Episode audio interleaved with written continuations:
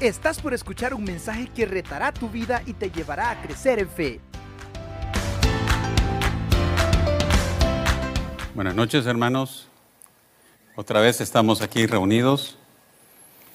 Y yo siempre he pensado que cuando el Señor pone en el corazón, en el caso nuestro, y se lo decía el domingo a Germán, que hablar de ciertos temas, yo creo que el Señor sabe por qué lo pone a uno a hablar de ciertos temas.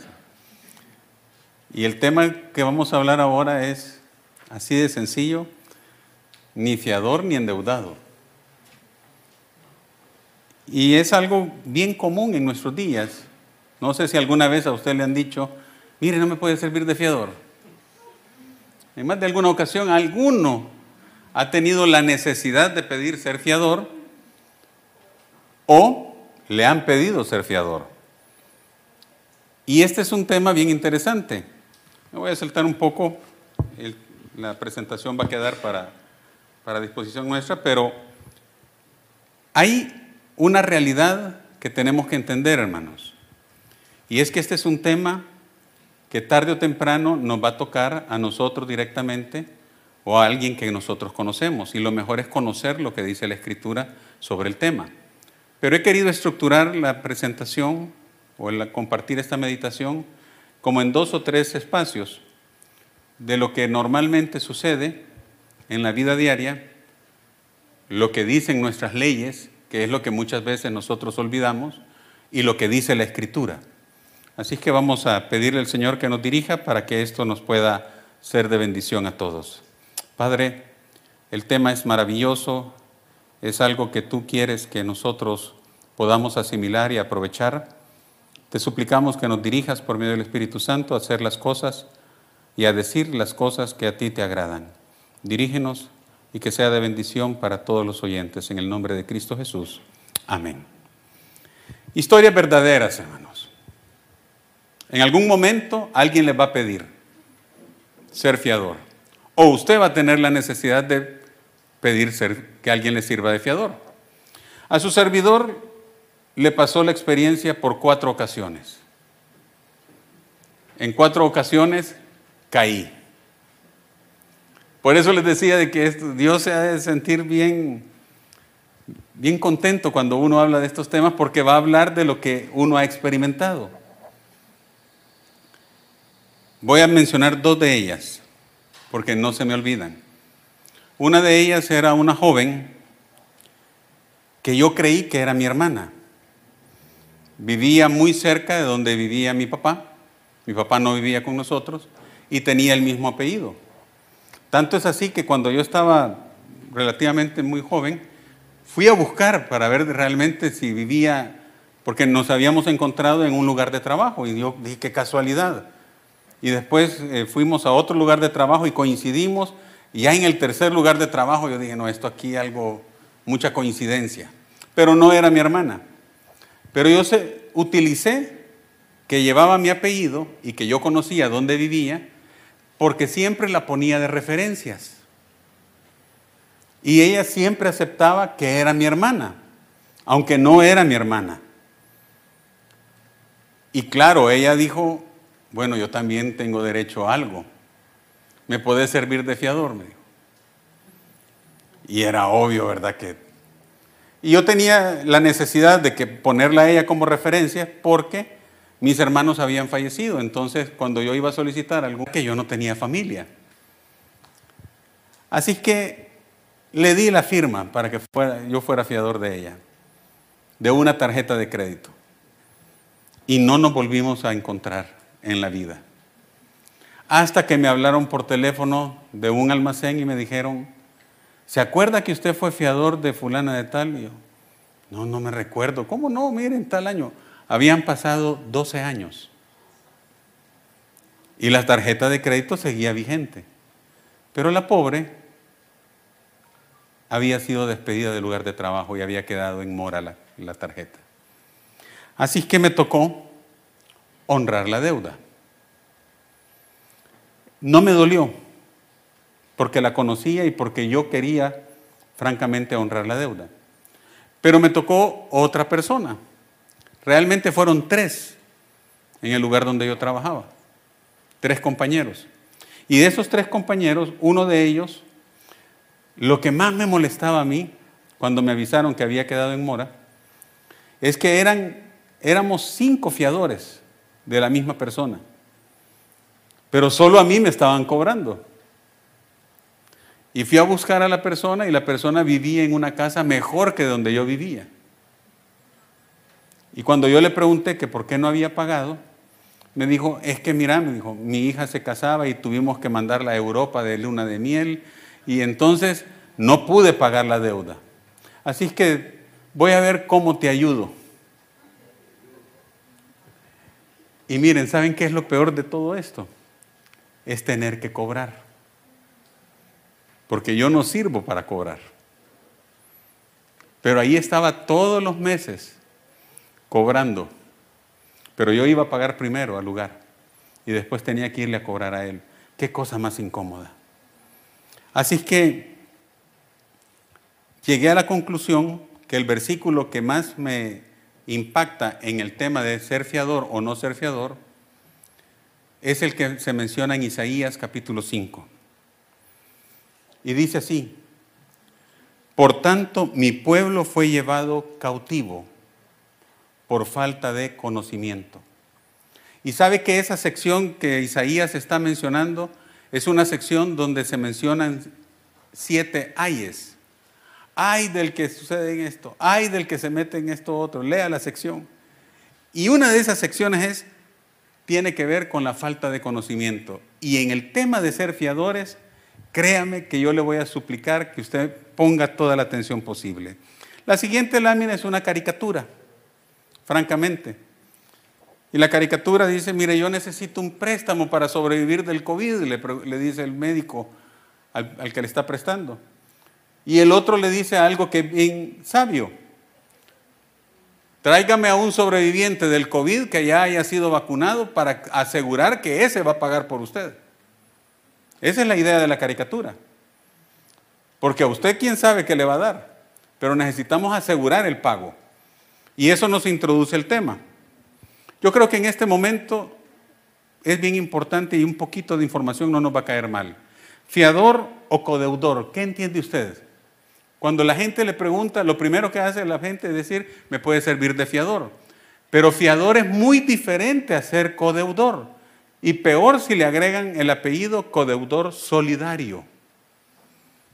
Y de eso entonces quisiera hablar. Le decía al hermano Antonio antes de empezar la, la reunión que yo equivocadamente creí que estábamos hablando del Código de Comercio y estamos hablando del Código Civil.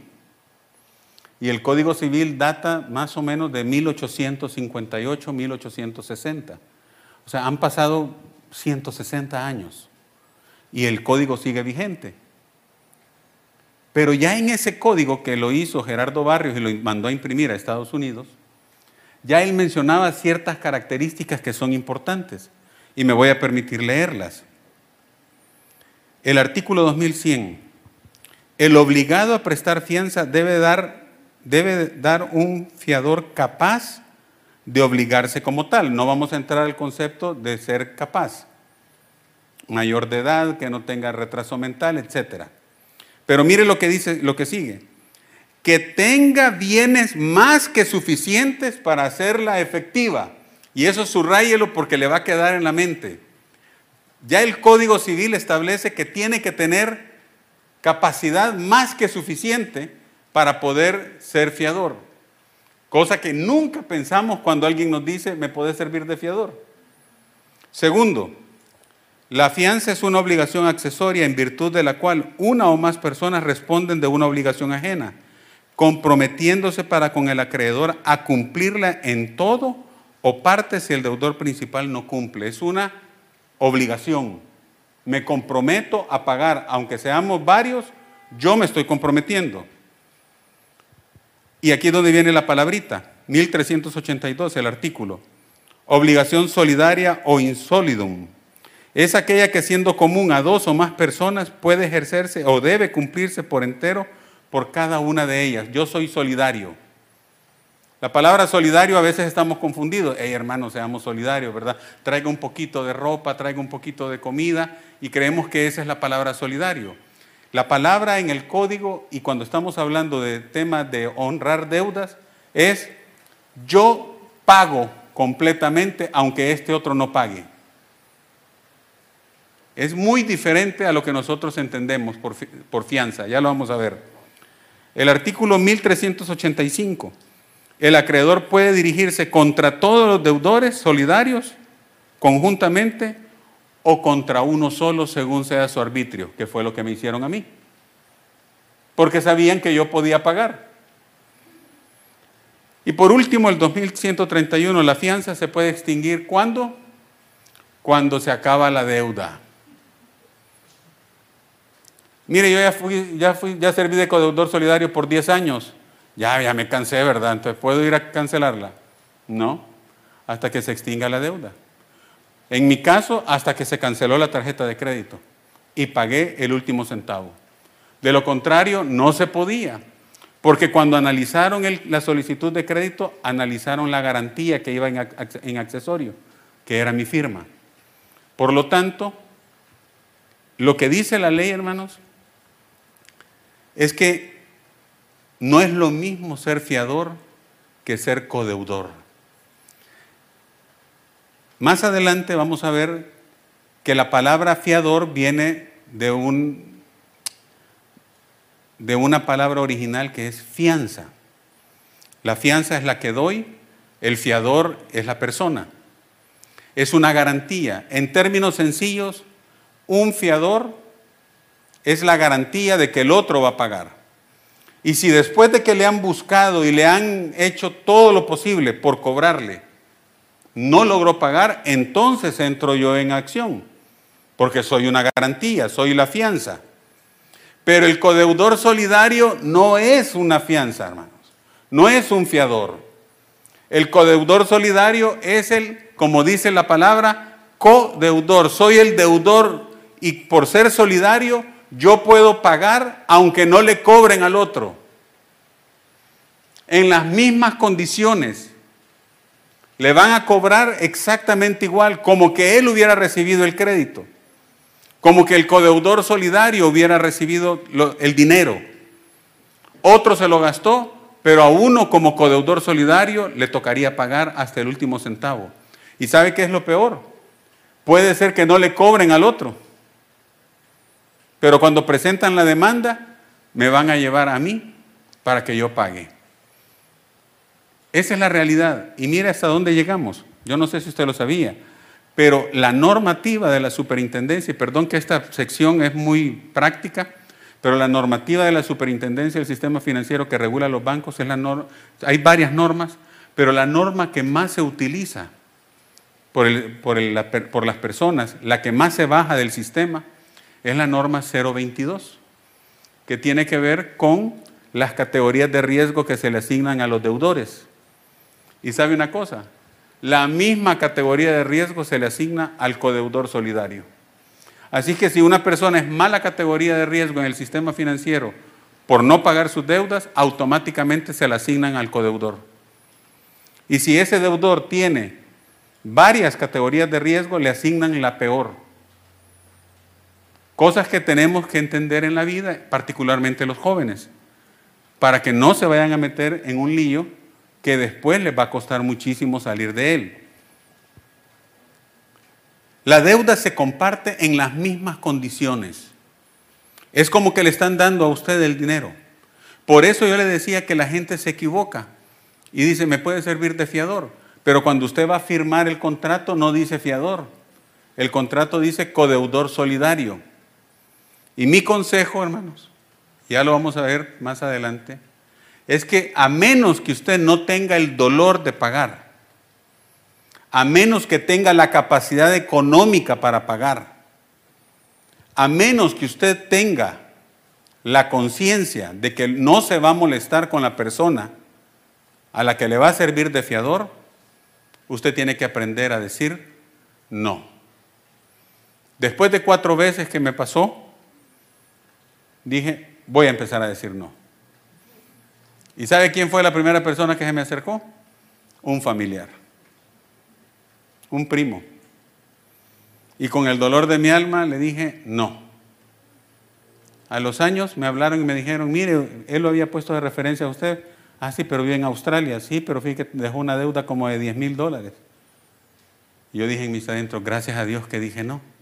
Me sentí tan cómodo, tan libre. Pero sabe una cosa, la experiencia entró ajena. Aprovechela usted. Vamos a ver entonces. Fíjense que hay una palabra que dice que la gente ha satanizado. La Biblia no impide ni niega poder ser fiador. La Biblia da ciertas características para que usted evalúe si quiere, si puede y si debe ser fiador. Vamos a ver. Lo primero, cuando las condiciones del crédito determinan que los deudores deben cumplir de manera solidaria, se le aplican todos los requisitos. ¿Qué quiere decir eso? Que si yo llego y le pido a Eric, necesito que seas mi fiador, el banco le va a pedir todos los requisitos a él como que él fuera el deudor y lo van a evaluar exactamente igual. Porque si no cumple las características, no lo van a tomar como deudor. ¿Y cuál es una característica por la cual le van a pedir los bancos un fiador? Cuando sus ingresos son menores que la cuota que usted quiere pagar del crédito que está solicitando. Eso es lo primero que le van a pedir, porque necesitan reforzar esa, capacidad de pago. Entonces hay personas que no logran comprender eso y a veces le piden uno, dos, a veces le piden hasta tres fiadores porque están tratando de cubrir la deuda. Y en ese caso, el codeudor va en las mismas condiciones. Ahora yo le pido que reflexione. Un, codeudor debe responder por los montos atrasados, más el resto de la deuda pendiente de cancelar. Tiene que responder por los intereses, por todo lo que haya pactado, incluyendo la mora que se genere. Por lo tanto, esa debería de ser una condición para analizarse cuidadosamente. Cuando un amigo, cuando un compañero de trabajo, cuando un familiar llega y le pide que por favor le sirva de fiador. Usted tiene que entender todo lo que está significando, porque le va a tocar pagar hasta lo último hasta las costas procesales si fuera necesario, que eso fue lo que me hicieron a mí. Yo tuve que ir a negociar con la institución financiera, porque me estaban cobrando el despacho jurídico que me había ubicado y también el abogado que me había eh, hecho el, el trámite. Y sabía usted que la cuota eran 70 dólares y el abogado estaba cobrando 300 dólares. Pero como todo está pactado, tenemos que ir a hacerlo. Entonces usted tiene que reflexionar. Yo, habiendo dicho esto, vámonos a lo que dice la escritura entonces. Van hasta la cama en que duermes. Hoy ya no quitan la cama porque no, no, no lo permiten las leyes, pero le van a quitar lo último.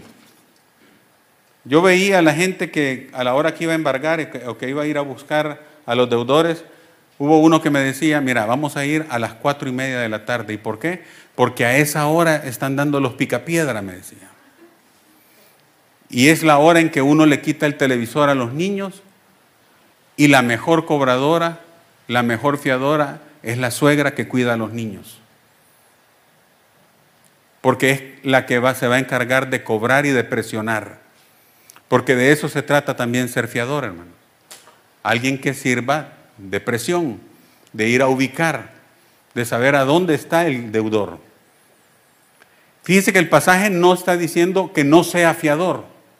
El pasaje lo que dice es bien claro. Primero, que si usted va a ser fiador de alguien, tiene, proverbista lo que primero que dice es, si no tienes para pagar, ¿por qué te van a quitar hasta la cama? Te van a quitar el televisor, te van a quitar el carro, te van a quitar todo. Primer punto entonces es que el escritor no está diciendo que no seamos fiadores. Lo que está diciendo es que seamos correctos y evaluemos si tenemos la capacidad económica. De ahí que un joven recién graduado de la universidad, que tiene su primer trabajo, Mi consejo sería, no sirva de fiador mientras no les conté que tuve cuatro casos simultáneos de, con, fiadores por haber servido de fiador. No tenía ni los 30 años, hermanos. Era un jovencito. Eso significa que Aniceto por Sisoca tenía razón. Uno se puede equivocar muchísimo. Segundo, el escritor de los proverbios dice en el capítulo 20, versículo 16, toma la prenda del que salga fiador de un extraño, reténla en garantía, si la da en favor de desconocidos. ¿Qué es lo que dice el escritor? Bueno, si usted quiere ser fiador, dígale, mira, te voy a servir de fiador, pero me das el carro en garantía. No, hombre, ¿cómo me estás pidiendo el carro en garantía? Si yo te estoy sirviendo de fiador para poder pagar la deuda. Eso es lo que dice el escritor. Toma la prenda del que salga de fiador de un extraño y reténla si la da en favor de otros. Si usted quiere dársela en favor a un tercero, mejor démela a mí. ¿Verdad que los fiadores casi nunca usted pide una garantía? Usted da su firma gratuitamente, sin ningún pedir nada a cambio. Y, hebreo, y el escritor de Proverbios dice, pida garantía. Si usted quiere ser fiador de alguien, pida la garantía. Y esa garantía le va a servir para cubrir la deuda en caso que el deudor no vaya a pagar la deuda. Deuteronomio 24:6 pone ciertas reglas. Si alguien se endeuda contigo, no tomes como prenda su molino de mano ni su piedra de moler, porque sería lo mismo que arrebatarle su propia subsistencia. ¿Qué es lo que está diciendo? Si le vas a pedir la garantía a alguien, no le pidas algo con lo que él vive y genera su riqueza, porque entonces vas a impedir que él genere el dinero para pagar la deuda. Eso está aquí en escritura. Primero, la característica es, ¿tiene o no tiene capacidad económica para ser fiador? Usted tiene que saberlo. Segundo, si tiene que ser fiador porque tiene un compromiso con la persona, pídale una garantía. Pero no le pida algo que le va a impedir. Mira, yo con el vehículo trabajo. Bueno, dame otra garantía, algo que me pueda servir, algo que me pueda resarcir en caso que tú no vayas a pagar. Uy, ¿estás desconfiando de mí? No, estoy siguiendo el principio bíblico. Y hay ciertas cosas que no hacemos cuando somos fiadores, hermano, que su servidor no lo hizo.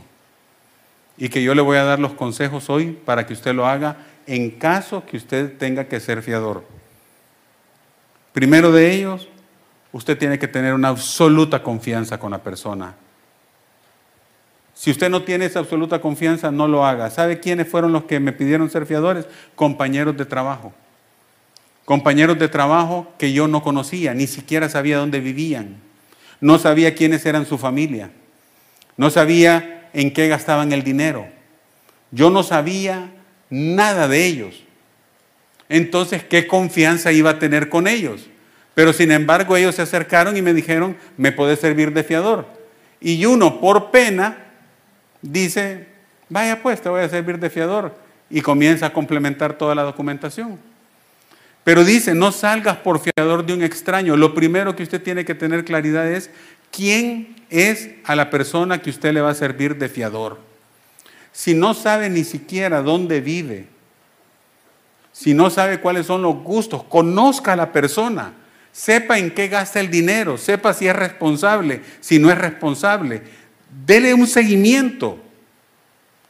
Ay, qué exagerado. Es que está comprometiendo usted todo su prestigio, está comprometiendo su patrimonio, está comprometiendo todo lo que es de su familia, le va a afectar completamente. Fíjense que a mí me daba tristeza y me daba cólera que mi compañero de trabajo había mandado a su hija de luna de miel a Europa y yo no podía sacar a mis hijos para que fuéramos al parque porque no tenía dinero. Entonces, ¿cómo es eso? Por eso es que usted tiene que ponerse de una manera práctica y obedecer lo que dice la Escritura. Si es un extraño, no sirva de fiador con una persona que no conoce.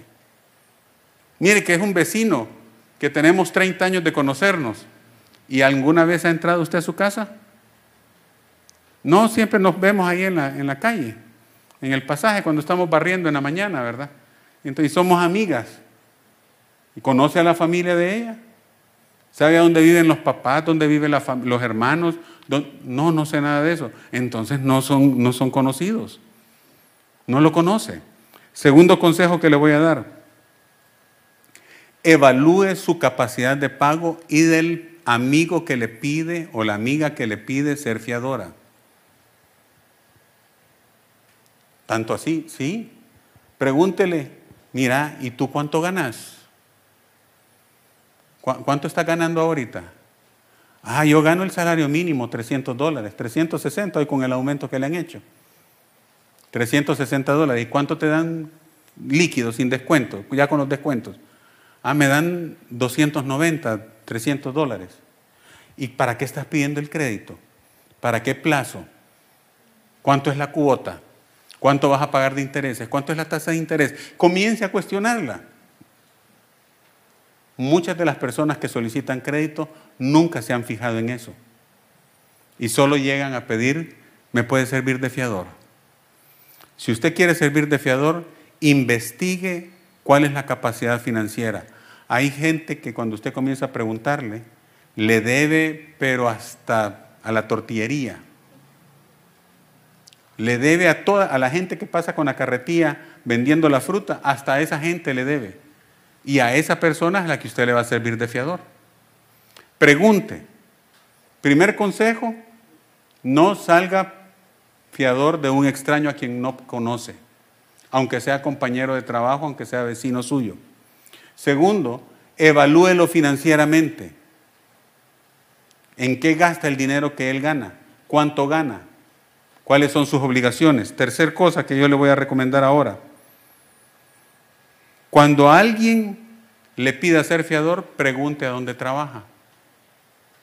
Evalúe la estabilidad laboral, aunque eso no a veces no es tan, tan seguro, pero usted puede preguntarle, mira, ¿cuánto tiempo tenés de trabajar ahí en la maquila? Ah, tengo seis meses. Y ya, y ya vas a pedir un crédito, sí. ¿Y querés que yo sea fiador de una persona que recién acaba de comenzar a trabajar? Eh, mire, parece un poco extraordinario lo que estoy mencionando, pero es todo lo que nosotros vivíamos en el banco. La gente servía de fiador a ojos cerrados y nunca se puso a recapacitar qué estaba haciendo. La mejor persona para ser fiador, ¿sabe quién es? La esposa en el caso de los hombres. No hay mejor cobradora que la mujer, ¿Sí? Son ordenadas para pagar en la mayoría de los casos, pero son las primeras que son las que están investigando por qué no han pagado la deuda. Y mi consejo es que siempre involucre a su esposa cuando alguien le pida que usted va a ser fiador. ¿Sabe por qué? Porque tal vez usted no tiene la capacidad moral y tiene temor de decir, no puedo decir no. Pero no hay nada como decir, fíjate que hablé con mi esposa y ella no está de acuerdo en que yo te sirva de fiador. No es que le esté echando la culpa a ella, pero no sabe qué bueno es poder conversar cuando usted está arriesgando el patrimonio de la familia con un tercero. Que el Señor nos ayude, hermanos, porque vienen tiempos complicados y mucha gente va a pedir que usted le sirva de fiador. No piense con el corazón, se lo suplico. Piense con la razón. Y si tiene que decir no, dígalo. Es mejor perder a uno que decía que era mi amigo o que se distancie un familiar porque no le serví de fiador a tener que irle a cobrar. le aseguro que es lo más incómodo que puede existir. Así que vamos a orar para que el Señor nos, nos dé la sabiduría con este tema. Padre nuestro, gracias te damos por la oportunidad que nos has dado de hablar de este tema, Señor, más que de un mensaje, de una predicación, pero de compartir todo lo que tú has dejado, y aunque sea pocos versículos, pero son suficientes para advertirnos. Gracias te damos porque cuando más lo necesitábamos, el mejor ejemplo para nosotros para ser nuestro fiador, alguien que pagó la deuda que teníamos contigo, es nuestro Señor Jesucristo. Pero también Él nos enseña a que seamos astutos, a que seamos inteligentes. Ayúdanos para que tu palabra sea viva y eficaz en nuestras vidas y a nosotros a ser inteligentes, sobrios, y sencillos en estos, en estos temas. Que glorifiquemos tu nombre con nuestras vidas. En el nombre de Cristo Jesús. Amén. ¿Estás listo para más? Acompáñanos presencialmente los miércoles a las 7 de la noche y domingos desde las 10 de la mañana. Somos Auditorio Cristiano.